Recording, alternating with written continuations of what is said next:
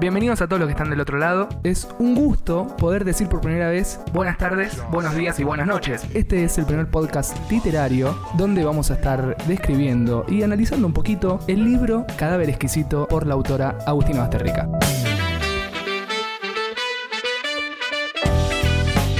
Enfrente mío tengo a la crítica literaria número uno, Sí, sí, está muy bien. está muy Agustina de Diego. Arroba Agus Recomienda. Agus, ¿cómo estás? Muy bien, muy bien. Muchas gracias por invitarme. ¿De qué trata Cadáver Exquisito? Se despierta con una capa de sudor que le cubre el cuerpo, porque sabe que le espera otro día de fainear humanos.